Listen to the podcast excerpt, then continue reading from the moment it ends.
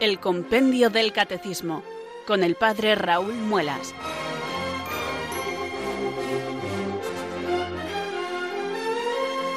Muy buenas tardes, queridos oyentes de Radio María. Son las 4, las 3 en Canarias. Aquí comienza una nueva edición del programa El Compendio del Catecismo de la Iglesia Católica. Reciban desde Talavera de la Reina un saludo muy cordial del Padre Raúl Muelas, que un día más les habla desde estos micrófonos de Radio María, la radio de la Virgen, la fuerza de la esperanza. Sed todos bienvenidos.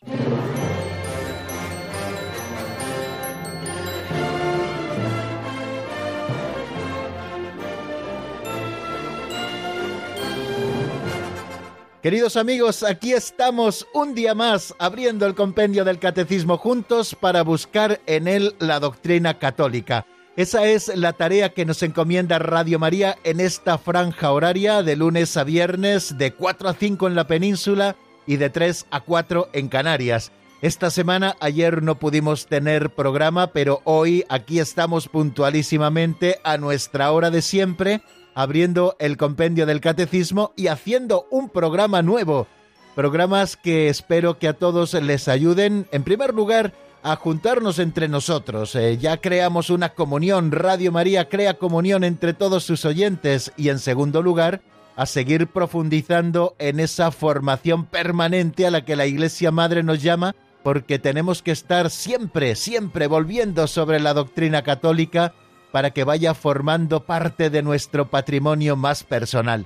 Pues esa es eh, la tarea que nos proponemos hacer en los próximos 55 minutos de radio. Bueno, ya en realidad 53 minutos de radio porque ya hemos consumido un par de ellos desde que empezó a sonar nuestra sintonía después de las señales horarias de las 4, de las 3 en Canarias.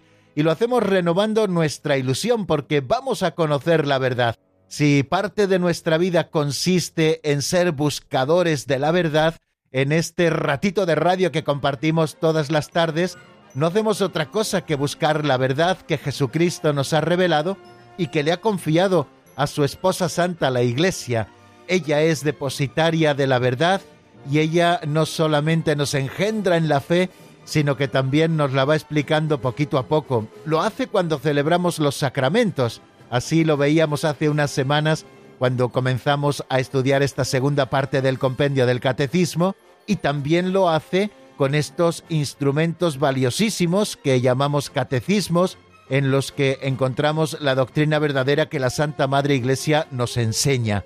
Bueno, pues nosotros lo hacemos con uno de esos catecismos autorizados recientes, publicados y promulgados por la propia Iglesia, por su máxima autoridad, por el Papa, en este caso el compendio del Catecismo de la Iglesia Católica, que promulgó el Papa Benedicto XVI el 29 de junio del año 2005, o sea que hace ya unos poquitos años que vio la luz este libro de texto, pero que sigue conservando toda su actualidad. ¿Por qué? Porque contiene la doctrina perenne de la Iglesia y además lo hace con un sistema pedagógico clásico también en los catecismos que es a través de preguntas y respuestas. Parece que huelga comentarles todo esto, pero bueno, por si alguien se anima a comenzar a escuchar el compendio del catecismo, que sepa cómo es nuestro libro de texto, ese libro que yo recomiendo que tengan siempre en sus manos y si es posible en su edición impresa, pero también pueden encontrar eh, de manera gratuita en internet pues eh, ediciones digitales del compendio del catecismo. Pues tecleando Compendio del Catecismo de la Iglesia Católica, lo encontrarán en la página web del Vaticano, pero también en otras páginas que se lo ofrecen también en formato PDF para que ustedes se lo puedan descargar y tenerlo en sus dispositivos móviles, tanto teléfonos móviles como tablets, o también tenerlo en su ordenador. Bueno, tenemos muchas facilidades el libro en sí vale poquito dinero, eh, apenas 15 euros la edición más cara, 10 euros la edición más barata del compendio del catecismo y de manera gratuita en esas ediciones digitales a las que yo estoy haciendo alusión. Bueno, pues vamos a comenzar, como les digo, con ilusión, invocando al Espíritu Santo. Ya saben que es lo primero que hacemos todos los días, queridos amigos, cuando abrimos el compendio del catecismo elevar nuestra plegaria hasta el trono de Dios para que envíe su Espíritu Santo sobre nosotros, que nos ilumine, que nos fortalezca, para que podamos cumplir nuestro cometido. Por eso les animo a que juntos y con devoción recemos así.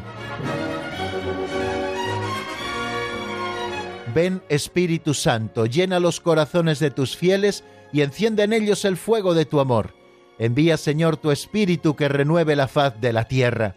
Oh Dios, que llenaste los corazones de tus fieles con la luz del Espíritu Santo, concédenos que guiados por el mismo Espíritu, sintamos con rectitud y gocemos siempre de tu consuelo. Por Jesucristo nuestro Señor.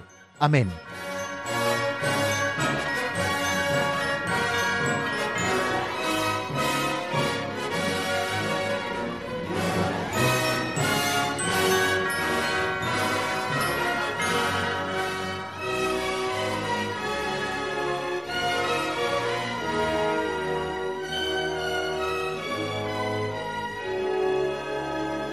Bueno amigos, y después de nuestro saludo y también de esta oración inicial que nos sitúa ante el estudio de la doctrina católica, vamos a dar este segundo paso en nuestra rutina radiofónica, un segundo espacio que titulamos Pinceladas de Sabiduría.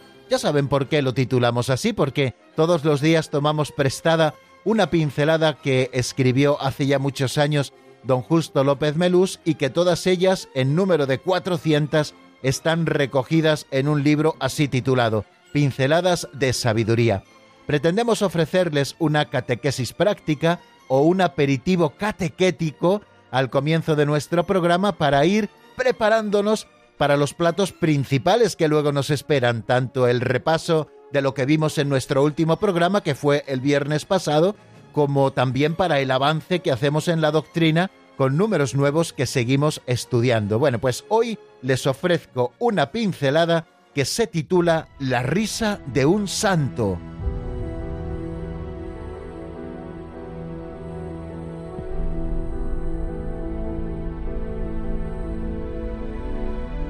La risa de un santo.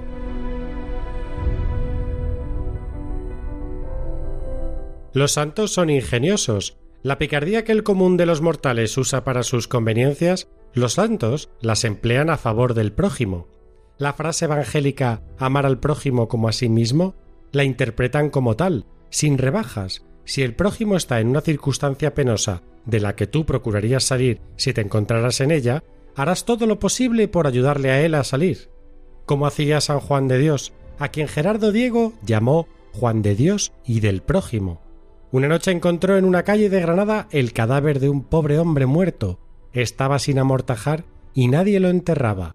Juan de Dios acudió al portal de un rico a pedir ayuda y lo echaron fuera con las manos vacías. Juan, terco que terco, fue a donde estaba el difunto, se lo cargó a cuestas y lo llevó hasta el portal del rico. Le abrieron y gritó Hermano, los dos tenemos la misma obligación. Y el rico, asustado, Sacó dineros y lo hizo amortajar y enterrar. Seguro que a Juan de Dios le brincaba la risa por dentro.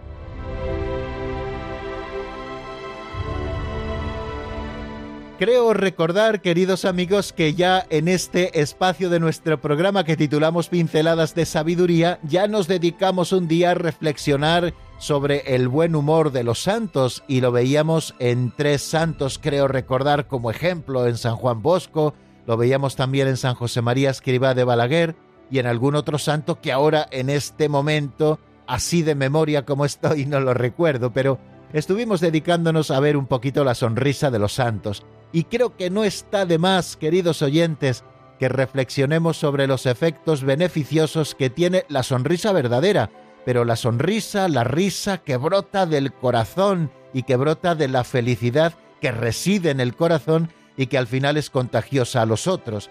No me estoy refiriendo a esa risa burlona con la que a veces hacemos daño a los que nos rodean, ni a esa otra risa peripuesta que siempre está en nuestra cara, pero que verdaderamente no es una auténtica sonrisa. Me estoy acordando en este momento de ese personaje de Batman que seguramente ustedes conozcan, que creo que se llamaba el Joker, ¿no? Que era así, tenía como pinta de payaso, iba con la cara blanca y tenía siempre una sonrisa dibujada en la cara.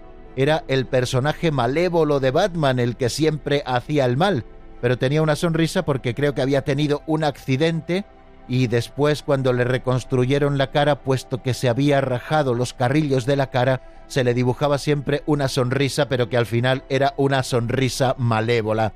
Pues queridos amigos, no me estoy refiriendo a esa sonrisa malévola, sino a esa risa que brota de la verdadera caridad, que procura hacer la vida más feliz al prójimo que tenemos al lado. Y yo creo que la risa es uno de esos elementos pastorales que bien utilizados puede ayudar mucho también en la transmisión del Evangelio, de ese Evangelio sencillo que le está diciendo al hermano que le queremos porque le amamos con un amor de caridad. Dicen los eh, psicólogos o los entendidos que la sonrisa, la risa, tiene unos beneficios fantásticos para nuestra salud, tiene beneficios físicos. Dicen ellos que la risa nos mantiene en forma ya que trabajamos una musculatura de la cara que normalmente no utilizamos y también a veces del estómago cuando la risa verdaderamente se arraiga en todo nuestro organismo. Dicen también en cuanto a beneficio físico de la risa o de la sonrisa que con ella oxigenamos mejor nuestro organismo, puesto que entre carcajadas tomamos el doble de aire que con una respiración normal. Y también a propósito de la risa, se dice que nuestro cuerpo genera más anticuerpos y por tanto fortalece nuestro sistema inmunológico. Aunque sea solo por cuestión física, queridos amigos, tenemos que reír mucho más y además con esa sonrisa de los santos que brota de la caridad. No olvidemos que estamos queriendo desechar esa sonrisa o esa risa burlona que hace daño a los demás, sino que estamos hablando de la risa que brota verdaderamente de la caridad. Bueno, pues esa risa sana, serena, sencilla, contagiosa, tiene unos efectos físicos maravillosos para nuestro organismo, como les decía, nos mantiene en forma, oxigenamos mejor nuestro organismo y también fortalecemos nuestro sistema inmunológico. Pero esto que sucede a nivel físico, con la risa, también sucede a nivel psicológico. La risa, dicen los especialistas, es un liberador de endorfinas, lo que hace que se generen sustancias que combaten la ansiedad, que combaten también la depresión, de modo que la risa en primer lugar nos hace felices a nosotros y hace felices también a las personas que nos rodean, y es activador de áreas corticales encargadas de las relaciones a nivel social. Por eso mejora nuestras relaciones sociales cuando nosotros la utilizamos bien. También sonreír es una forma de convivencia y además una forma de convivencia muy agradable, ¿Por qué no procuramos hoy sonreír un poquito más a los que tenemos cerca, especialmente a los miembros de nuestra familia?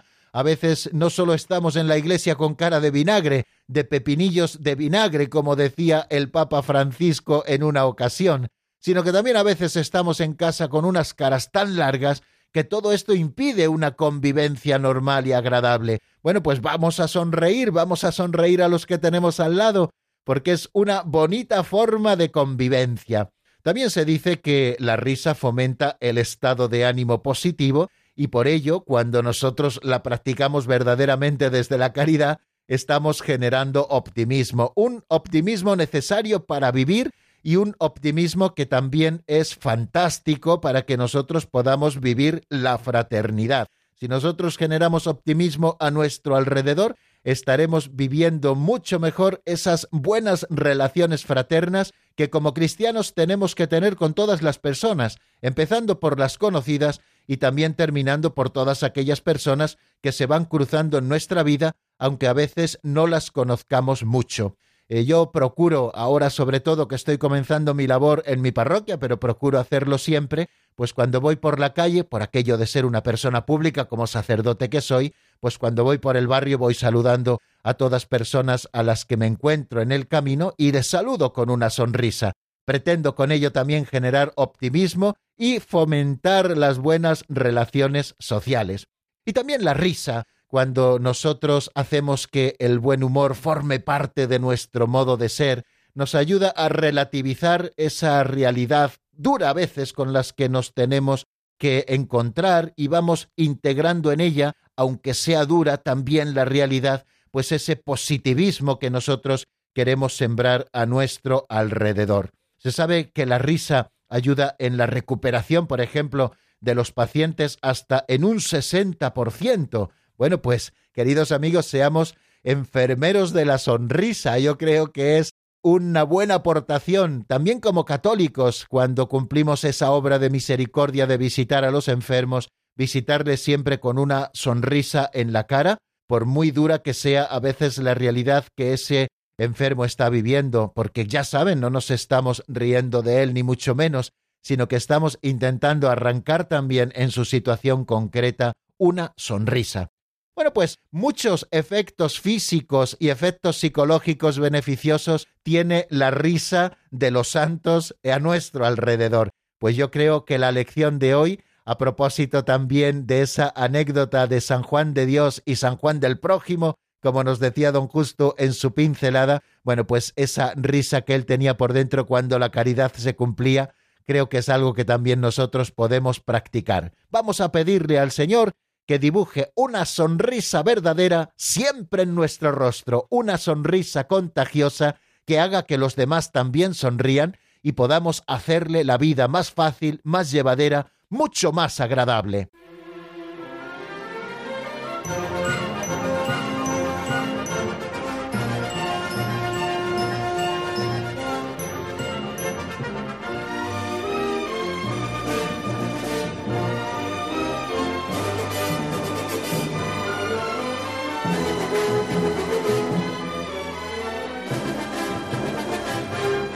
Y después de esta pincelada que espero que les haya arrancado también una sonrisa profunda, que haya estimulado los músculos de la cara, pues de esta manera nos preparamos preciosamente para ya comenzar a estudiar los números del compendio del catecismo. Ya saben que primero comenzamos haciendo un repaso de lo que vimos en nuestro último programa. Y en el avance que hicimos el viernes de doctrina, estuvimos estudiando el número 257 que se pregunta quién puede recibir el bautismo. Seguramente sea uno de los números más cortos de los que nos encontramos en el compendio del catecismo, porque la respuesta ocupa poquito más de una línea. Contesta esta pregunta quién puede recibir el bautismo, diciendo que puede recibir el bautismo cualquier persona que aún no esté bautizada. La idea es muy clara, creo que el concepto es sencillo y hay poquito que explicar puede recibir el bautismo cualquier persona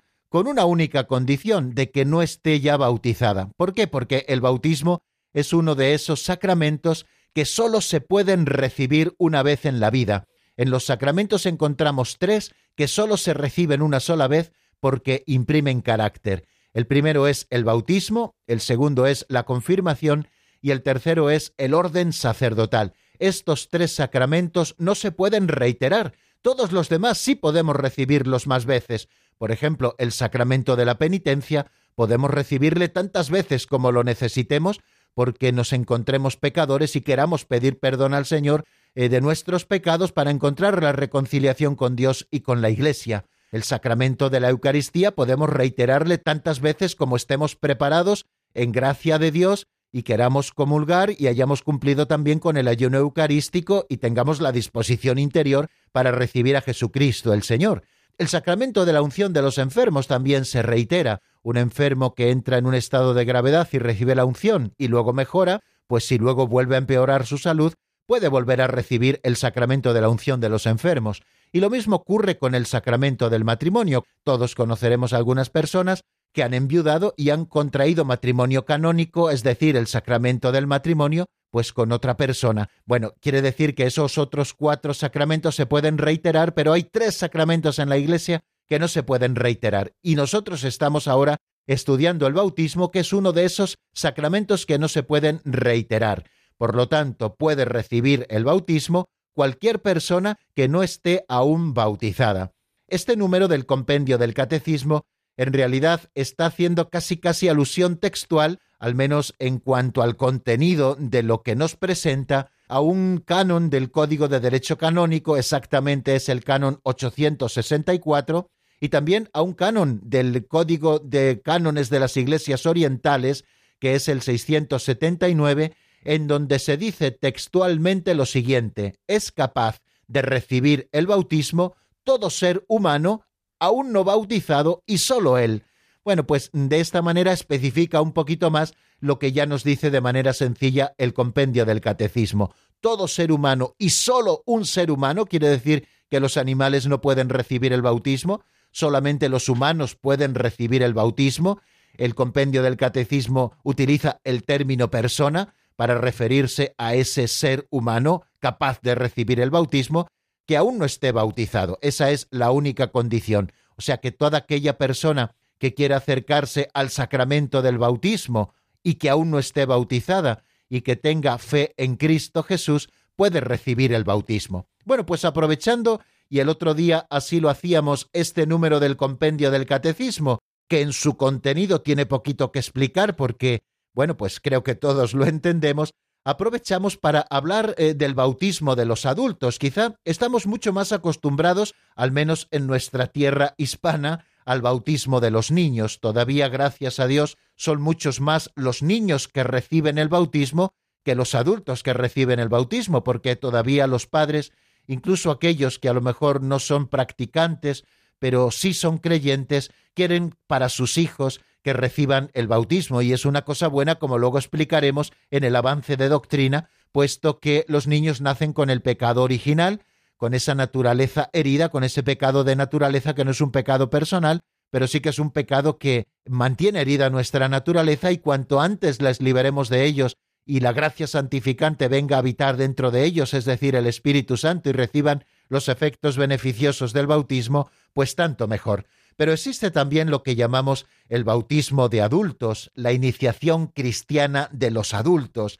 Para que un adulto reciba el bautismo, no basta con que sus padres o sus amigos quieran, lo presenten a la iglesia y la iglesia lo bautiza inmediatamente, sino que para que un adulto sea bautizado es preciso recorrer un largo camino. Eh, lo llamo largo camino porque es un camino que dura tiempo, dura varios años, pero que es importantísimo que el adulto recorra. Igual que cuando nosotros bautizamos a un niño, lo hacemos basados en la fe de sus padres, y es a sus padres a los que preparamos para que ellos recuerden sus compromisos bautismales, en los que va a ser bautizado, en cuya fe va a ser bautizado su hijo, pues eh, luego a los niños, después de recibir el bautismo, cuando ya alcanzan el uso de razón, y se acercan a la iglesia para poder recibir el sacramento de la Eucaristía, hacen un proceso catequético en el que les explicamos las principales doctrinas de la fe y luego también cuando van a recibir el sacramento de la confirmación, también hacen su proceso catequético, bueno, pues aquel adulto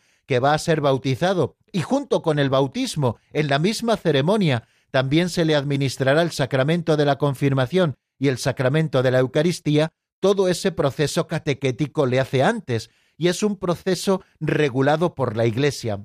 Ha cambiado un poquito a lo largo de los tiempos, pero siempre ha existido este itinerario catecumenal para que aquellos que desean ser bautizados ya en su vida adulta sean formados, preparados en la fe de la Iglesia, la comprendan y la asimilen antes para luego profesarla el día de su bautismo y en la fe de la Iglesia ser bautizados hablábamos un poquito de ese recorrido catecumenal que decíamos que consta como de tres grandes partes. Una primera parte que es la que llamamos precatecumenado, que es un periodo de evangelización. Hablábamos de que es un periodo en el que la persona simpatizante de la Iglesia o que empieza a sentirse llamado al bautismo, bien por el testimonio de otro cristiano, o bien por las circunstancias de las que el Señor se quiera servir para llevarle a la iglesia, bueno, pues es ese primer precatecumenado, ese primer acercamiento de simpatización con la iglesia y sobre todo de primer anuncio del Evangelio. Es lo que llamamos eh, la evangelización, ¿no? Que es, digamos, la primera parte de ese munus docendi, de ese munus, de ese oficio de enseñar que tiene la Iglesia, evangelizar, predicar en primer lugar a la persona de Jesucristo. Jesucristo que ha muerto por ti y ha resucitado. Esa es la, ese es el enunciado del querigma, de la gran noticia, que Jesucristo ha muerto y ha resucitado porque te ama, y que Jesucristo permanece vivo para interceder por nosotros ante el Padre, y que Jesucristo nos da su salvación en esta etapa que vivimos, que es la etapa de la Iglesia, a través de la recepción de los sacramentos. Es un primer anuncio que dura un tiempo indeterminado, pues en unos más y en otros menos, pero es importante que este primer anuncio vaya predisponiendo ya a la fe aquel eh, candidato que quiere acercarse al bautismo. Bueno, pues esa es la primera parte, un precatecumenado, un acercamiento a la Iglesia, un anuncio del primer mensaje del Evangelio, que es el querigma, y todo esto, queridos amigos, termina con la entrada en el catecumenado, es decir, cuando una persona ya ha recibido ese primer anuncio y quiere acercarse a la Iglesia, se le inscribe en el libro de los catecúmenos y se produce un rito llamado entrada en el catecumenado, que sería la segunda parte. La primera parte es el precatecumenado, la segunda parte es lo que llamamos el catecumenado, que comienza con un rito así llamado muy importante, que es la entrada en el catecumenado. Los candidatos se presentan por primera vez y manifiestan a la Iglesia su deseo. Y esta, la Iglesia, cumpliendo su deber apostólico, admite a los que pretenden ser sus miembros dentro de su seno. A estos Dios les otorga su gracia, ya que su deseo se muestra patente en esta celebración de entrada en el catecumenado, y también se va viendo y se muestra así a la comunidad que aquel que pide el bautismo es digno de su recepción y comienza una primera consagración por parte de la Iglesia. Bueno, se comienza con esta entrada en el catecumenado todo ese proceso en el que la Iglesia ya de una manera sistemática ofrece la catequesis a aquel que quiere ser bautizado y le va explicando de una manera pormenorizada, en un proceso que suele durar unos dos años, todos los misterios de la fe. O sea, algo parecido a lo que hacemos aquí, queridos amigos, en el compendio del catecismo, que poquito a poco y de manera pormenorizada vamos desgranando el contenido de la fe, aquello que el cristiano tiene que creer, aquello que el cristiano ha de celebrar, aquello que el cristiano tiene que vivir, que son los mandamientos de la ley de Dios y la nueva vida en Cristo, y aquello que el cristiano tiene que rezar. Es una manera, queridos oyentes, de irnos introduciendo en lo que luego será su vida cristiana y desgranándolo pormenorizadamente. La Iglesia nos enseña la doctrina católica en ese catecumenado. Y dentro de esa segunda parte que es el catecumenado, tiene mucha importancia la cuaresma previa a recibir los sacramentos de la iniciación cristiana, porque en ese tiempo cuaresmal la Iglesia sigue haciendo quizá dos ritos que son muy importantes. Por una parte, los escrutinios, dos escrutinios, el primero que se fundamenta principalmente en que aquel que ha de ser bautizado descubra los signos del mal en sí mismo para renunciar al pecado y a Satanás y renunciar a todo aquello que le aparta de la verdadera vivencia del creyente, y un segundo escrutinio que consiste en ver todo lo bueno que el Señor ha ido sembrando y que se verá potenciado también con la recepción de los sacramentos de la iniciación cristiana. Y junto a estos escrutinios, también en ese último periodo están las entregas, las entregas de los instrumentos que luego han de acompañar al cristiano durante toda su vida. Se le entrega el credo como ese símbolo que contiene de manera resumida todo lo que tenemos que creer, se le entrega el símbolo de los apóstoles, que nos sirve para identificarnos con la fe de toda la comunidad cristiana, se le entrega también el listado de los sacramentos que luego ha de recibir, recibirá primero los de la iniciación cristiana, pero también aprenderá que existen otros sacramentos que luego puede recibir, los de la curación o aquellos sacramentos que están al servicio de la Iglesia, de la comunión y de la misión, como son el sacramento del matrimonio para quien ha recibido esa vocación, o también el sacramento del orden sacerdotal para aquel que haya recibido también esa vocación. Bueno, pues también se le entregan los sacramentos, se le entregan los mandamientos y se le entrega también sobre todo la oración del Padre nuestro, esa oración que Jesucristo nos enseñó. Bueno, pues todas estas entregas rituales tienen su importancia también en el catecumenado.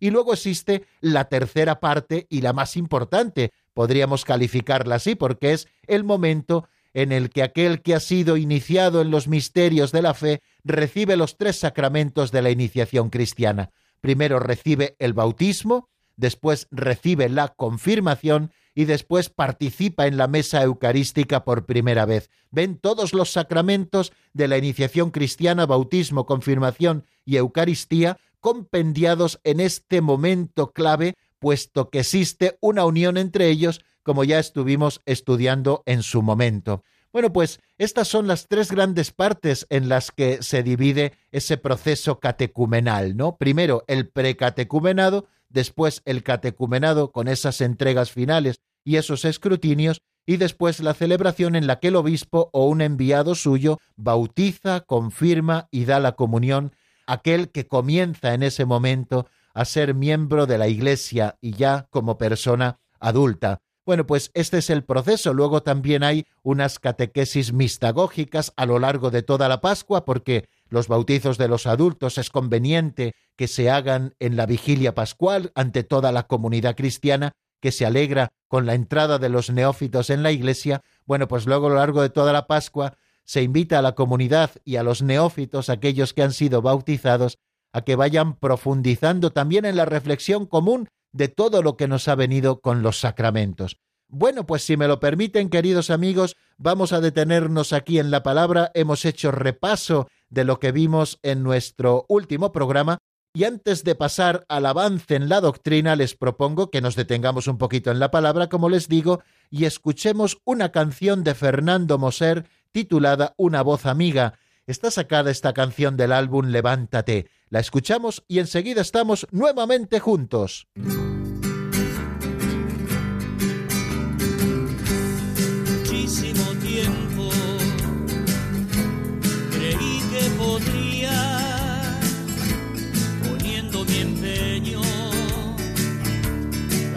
Cosas cambiar. Mas tantos fracasos me desalentaron y una voz amiga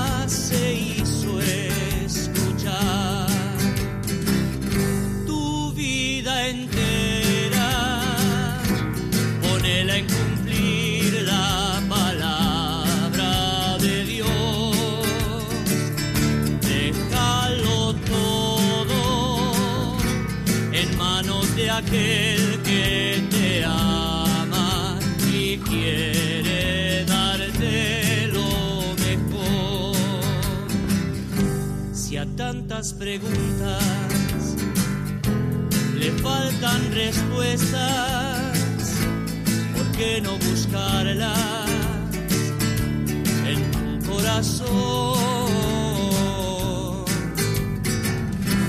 Ponele tu oído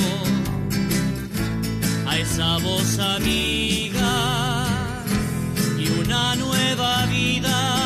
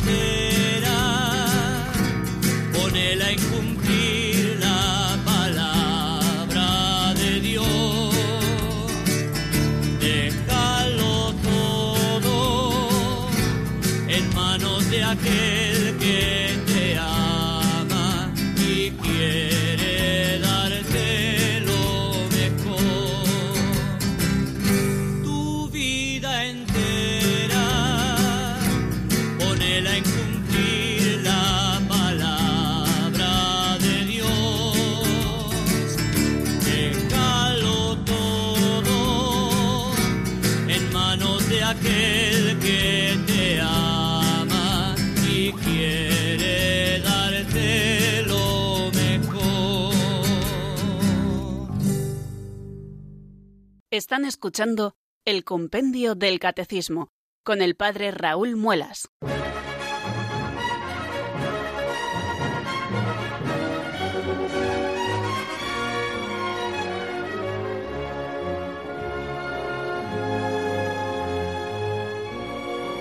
Continuamos, queridos oyentes, en la sintonía de Radio María. Estamos en el compendio del Catecismo y aprovecho este momento para saludar de nuevo aquellos oyentes que se hayan ido incorporando a nuestra misión una vez ya comenzado el programa. Vamos a seguir avanzando en este momento en el estudio de los números del compendio del Catecismo. Hemos estado estudiando en el número 257 quién puede recibir el bautismo y decíamos que puede recibir el bautismo cualquier persona que no esté aún bautizada. Y a propósito de esto, hemos estado aprovechando para hablar del bautismo de los adultos. Pero también el número que nos encontramos ahora se pregunta por el bautismo de los niños. ¿Por qué la Iglesia bautiza a los niños? Cuando existen objeciones por parte de algunos para esto. Bueno, pues trataremos de dar respuesta a estas preguntas y a estas objeciones que algunos ponen al bautismo de los niños, una práctica que aparece en la Iglesia desde los comienzos. Ya en el siglo II lo tenemos atestiguado, incluso en algunos textos de la Sagrada Escritura vemos cómo se bautizaba aquel que creía y toda su casa, y al decir toda su casa, en ella se incluye a la mujer, a los hijos y también a los esclavos de la casa, aunque de una manera expresa quizá no nos lo diga así la Sagrada Escritura. Bueno, pues vamos a afrontar este número 258 que, como les digo, se pregunta por qué la Iglesia bautiza a los niños. Y como siempre, escuchamos lo que nos dice el compendio en la voz de Marta Jara.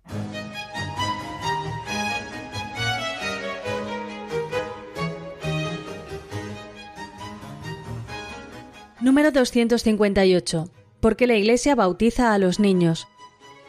La Iglesia bautiza a los niños puesto que naciendo con el pecado original necesitan ser liberados del poder del maligno y trasladados al reino de la libertad de los hijos de Dios.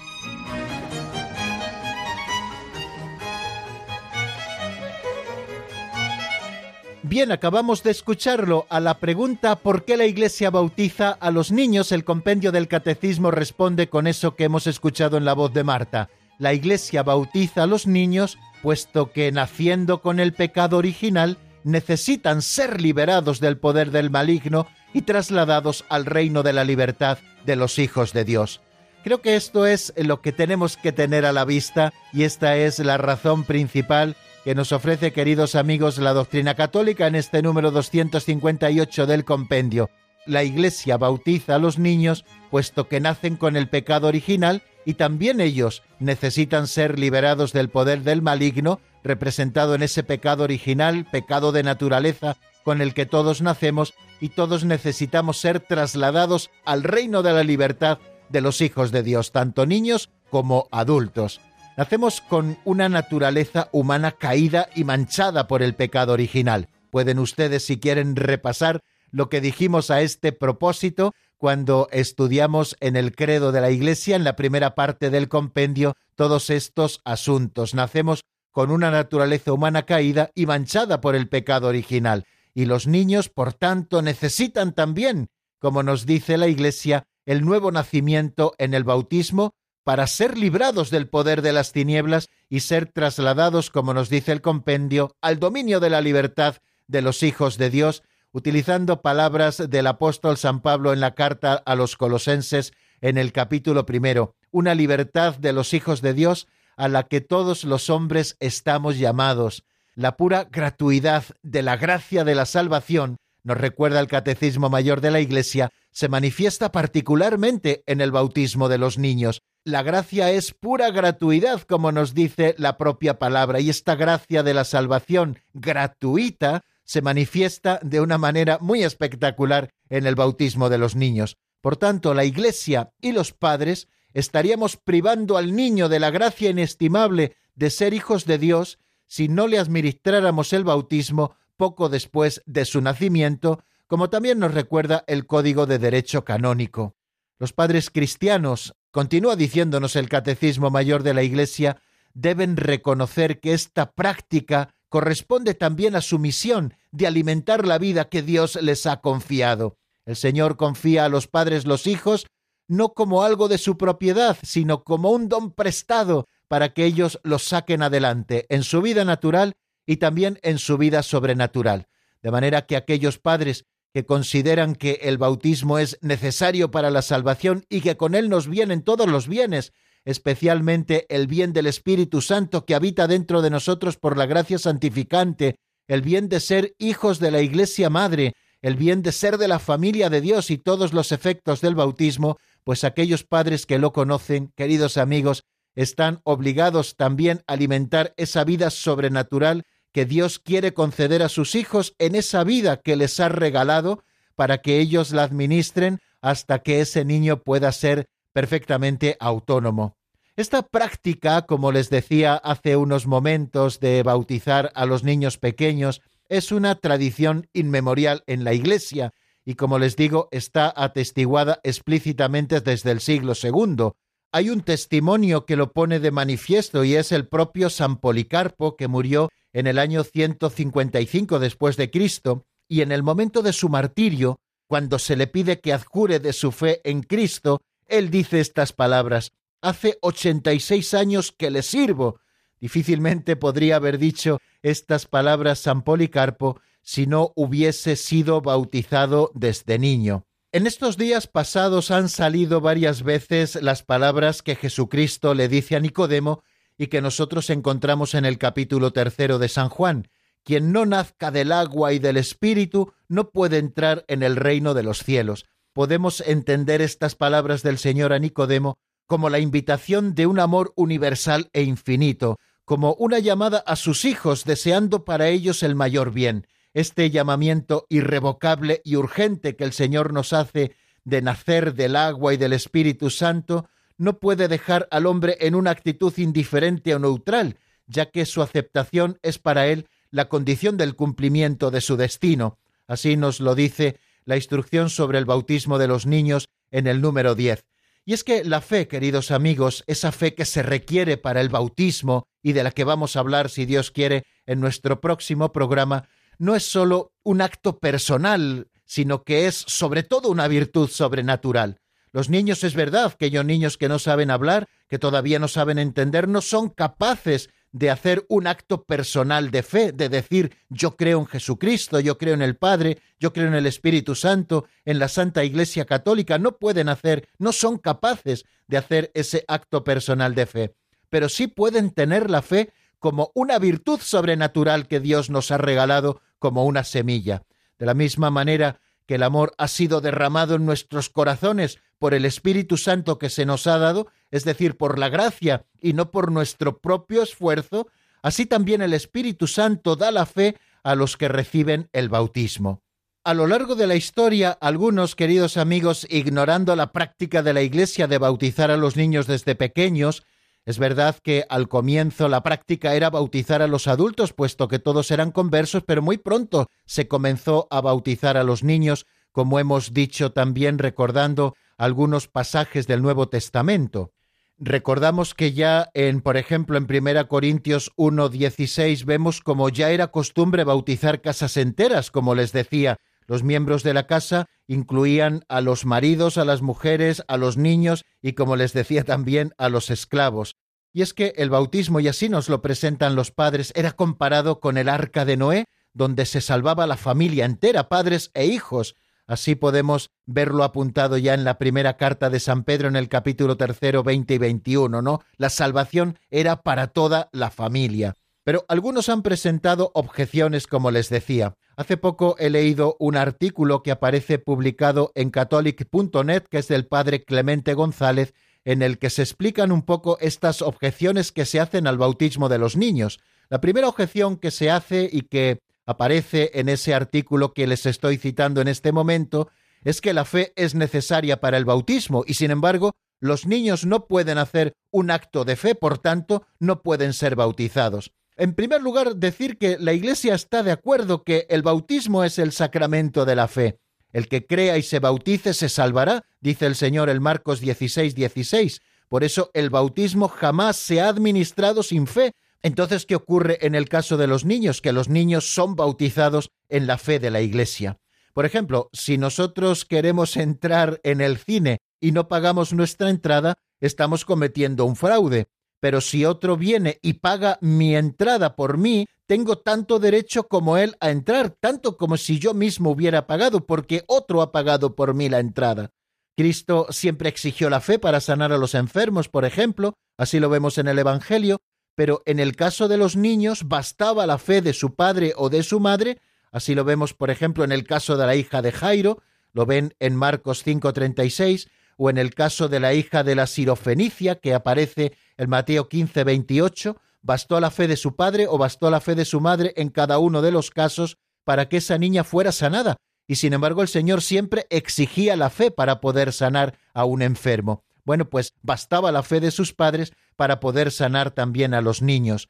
Y es que la fe nadie se la puede dar a sí mismo. El niño recibe la vida de sus padres y la fe la recibe de la Iglesia. Es una fe inicial que se nos regala como una semilla que después debe crecer y volverse adulta. Sin embargo, basta para recibir el bautismo esa fe a modo de semilla. De esta manera, los niños reciben la fe como una gracia, como una virtud sobrenatural, y con ella reciben la vida eterna como un don gratuito de Dios a través de la Iglesia, gracias a la Iglesia. El bautismo de los niños pone de manifiesto, como hemos escuchado también en las explicaciones que nos da el Catecismo Mayor de la Iglesia, pone de manifiesta la gratuidad de la salvación. Y es que ya el mismo Jesucristo en el Evangelio nos lo dijo, ¿no? Dejad que los niños vengan a mí. ¿Cómo va a impedir el Señor que los niños se acerquen a Él y que puedan ser configurados con Él y recibir el don gratuito del bautismo? ¿no? Dejad que los niños vengan a mí. Hay una segunda objeción que dice que los niños no necesitan el bautismo porque ellos son inocentes y no tienen pecado. Bueno, a propósito de eso, eh, recibimos la respuesta de este número 258 del compendio del Catecismo de la Iglesia Católica que estamos estudiando en este momento. La Iglesia bautiza a los niños puesto que, aun sin tener pecados personales, han nacido con el pecado original y necesitan ser liberados de ese pecado original que supone poder del maligno sobre ellos y ser trasladados al reino de la libertad de los hijos de Dios. Los niños, por supuesto que no tienen pecados personales, no pueden tenerlos, ellos no son libres para apartarse de la voluntad de Dios, pero sí tienen el pecado original. San Pablo opone a la universalidad del pecado la universalidad de la salvación en Cristo. Nos dice en la carta a los romanos, por un solo hombre entró el pecado en el mundo y por el pecado la muerte, y así la muerte alcanzó a todos los hombres, pues todos pecaron. Si todos sufren la derrota del pecado, entonces todos necesitan el baño que nos salva del pecado. Y ese baño, queridos amigos, es el bautizo. Vamos a hacer un pequeño alto en el camino. Hoy me van a disculpar. No vamos a abrir los micrófonos al final del programa las preguntas de los oyentes. Sí lo haremos mañana y si tienen alguna duda sobre esto, podrán expresárnosla. Yo sí que les ofrezco ahora, antes de terminar el programa y seguir con alguna objeción más, que escuchemos un tema de Eolian que se titula Lo evidente y que está sacado del álbum Déjalo actuar. Lo escuchamos y enseguida estamos nuevamente para terminar este tema que nos habla del bautismo de los niños.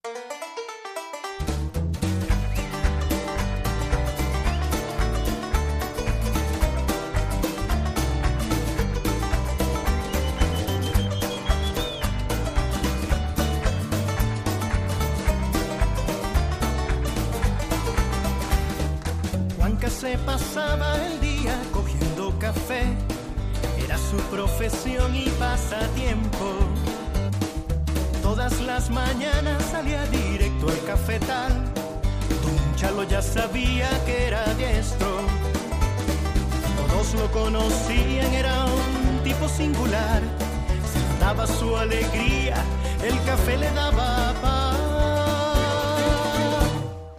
Un día caminando se encontró con Joel. Él era un hombre serio con gran puesto. Llevaba en su cintura un canasto con café, fruto de su cotidiano esfuerzo. ¿Qué traes allá adentro? Le dijo don Joel. ¿En serio que no sabes? Le dijo Juanca que Vaya, lo evidente no se ve. Vaya, el tan sabio no lo ves.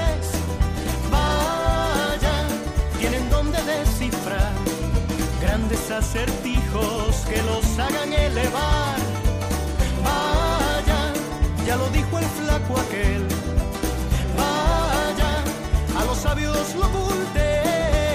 Vaya, no se asuste Juanca usted, lo evidente del Mesías.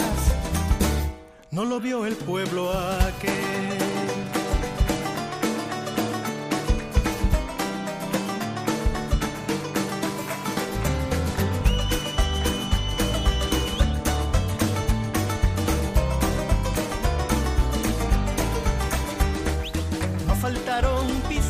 Pistas ayudando a don Joel, tampoco las que Dios hoy nos ha puesto. Tiene color, tiene sabor, tiene forma de café. Es fruto de una mata de café que es? No lo sé, le dijo don Joel. Lo evidente no se ve. Vaya, el tan sabio no lo ves. Vaya, tienen donde descifrar grandes acertijos que los hagan elevar. Vaya, ya lo dijo el flaco aquel. Vaya, a los sabios lo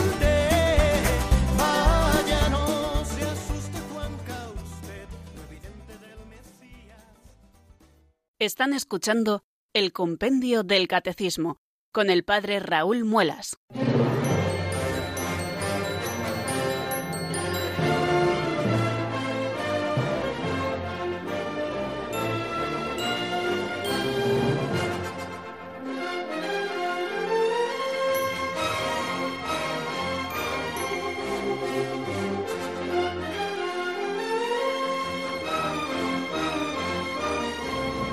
Continuamos, queridos amigos, hasta agotar nuestro tiempo explicando este número 258 en el que nos hemos preguntado que por qué la Iglesia bautiza a los niños. Y el compendio del Catecismo nos da una razón, que es que la Iglesia bautiza a los niños, puesto que naciendo con el pecado original, necesitan ser liberados del poder del maligno y trasladados al reino de la libertad de los hijos de Dios y estábamos exponiendo algunas objeciones que se han presentado al bautismo de los niños. La primera de ellas nos decía que la fe es necesaria para el bautismo y que los niños no pueden hacer un acto de fe, por tanto no deberían ser bautizados. Y nosotros decimos que claro que sí, que el bautismo es el sacramento de la fe y que los niños no pueden hacer un acto personal de fe, pero sí pueden recibir la fe como un don de Dios, la fe como una virtud sobrenatural que reciben a modo de semilla y que ha de ir creciendo en ellos a lo largo de toda su vida, de manera que el Señor que dijo dejad que los niños vengan a mí, manifiesta la gratuidad de la salvación precisamente con el bautismo de los niños. También hemos hablado de esa segunda objeción en la que se dice que los niños, puesto que son inocentes y no tienen pecados personales, no necesitarían el bautismo para su salvación. Y nosotros hemos contestado con lo que nos dice el 258 precisamente a propósito de lo que estamos viendo, que la Iglesia bautiza a los niños, puesto que, aunque no tengan pecados personales, nacen con el pecado original y necesitan ser liberados del poder del maligno y ser trasladados al reino de la libertad de los hijos de Dios. Todos somos pecadores. En el Salmo 50 así lo dice el rey David. Mira, en la culpa nací, pecador me concibió mi madre. Por lo tanto, si el bebé, desde el seno de su madre, nosotros todos hemos sido bebés, nacemos ya con una culpa y por lo tanto somos pecadores, no personalmente pecadores, pero sí con una naturaleza humana pecadora, pues si ya desde el seno de nuestra madre somos así, quiere decir que también necesitamos el bautismo desde el seno de nuestra madre, el bautismo para el perdón de los pecados. Y todos somos ciegos, Fijaros en la historia del ciego de nacimiento que encontramos en el capítulo 9 de San Juan, porque creo que es muy aleccionadora para todos. El ciego representa al cristiano porque todos nacemos ciegos a la fe y por tanto todos necesitamos lavarnos en la piscina del enviado. y esa piscina para nosotros no es otra que el bautismo de Cristo. Hay una tercera objeción también que se presenta y es que no es bueno imponer a los niños una fe que ellos no han escogido. Y a esto podemos decir que eh, la fe ni es escogida ni es impuesta, sino que es un don y una gracia de Dios. Si el bautismo, como nos dice esa catequesis que les he citado antes, confiere a los niños el bien sublime de la gracia divina, solo unos padres ignorantes o incrédulos podrán negar a sus hijos este don. Pero además, ¿quién eres tú para negar a Jesucristo el derecho legítimo que tiene sobre aquellos por los que Él murió y resucitó? y somos la universalidad de los hombres, ¿no? Hay otra cuarta objeción y es que Jesucristo se bautizó de mayor y se bautizó en un río, en el río Jordán, ¿no? Bueno, esto viene más por parte de algunas sectas, estas objeciones, ¿no? Bueno, pues quien presenta esta objeción quizá está manifestando una gran ignorancia de la palabra de Dios, y ya lo hemos explicado en lo que supone de prefiguración el bautismo de Jesucristo en el río Jordán de manos de Juan el Bautista. Cristo recibió el bautismo de Juan, que era un bautismo de penitencia. Nosotros no recibimos ese bautismo. Nosotros recibimos el bautismo de Cristo, que es un bautismo en el fuego y en el Espíritu. Por eso somos cristianos y no somos bautistas de Juan el Bautista, sino que somos de Cristo. Y por eso los católicos bautizamos no como bautizaba Juan el Bautista, sino como Cristo nos mandó que debíamos bautizar. Y como leemos en el capítulo 28 de San Mateo, bautizamos en el nombre del Padre y del Hijo y del Espíritu Santo. Y otra objeción, y con esto termino porque se nos está acabando el tiempo, viene de esa pregunta de qué hay de los niños que mueren sin el bautismo.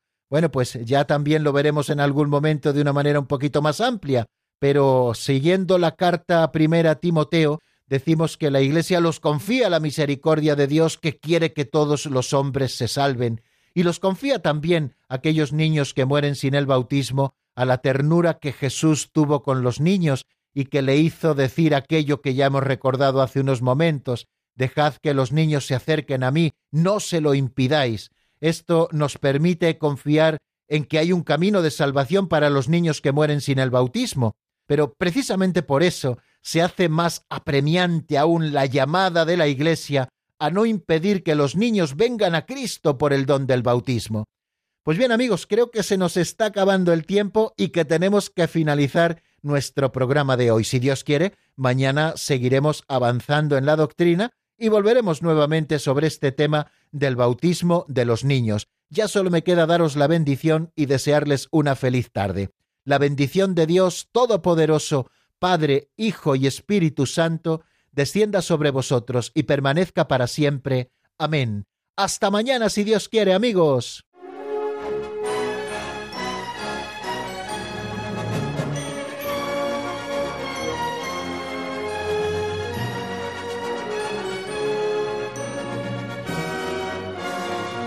El Compendio del Catecismo con el Padre Raúl Muelas.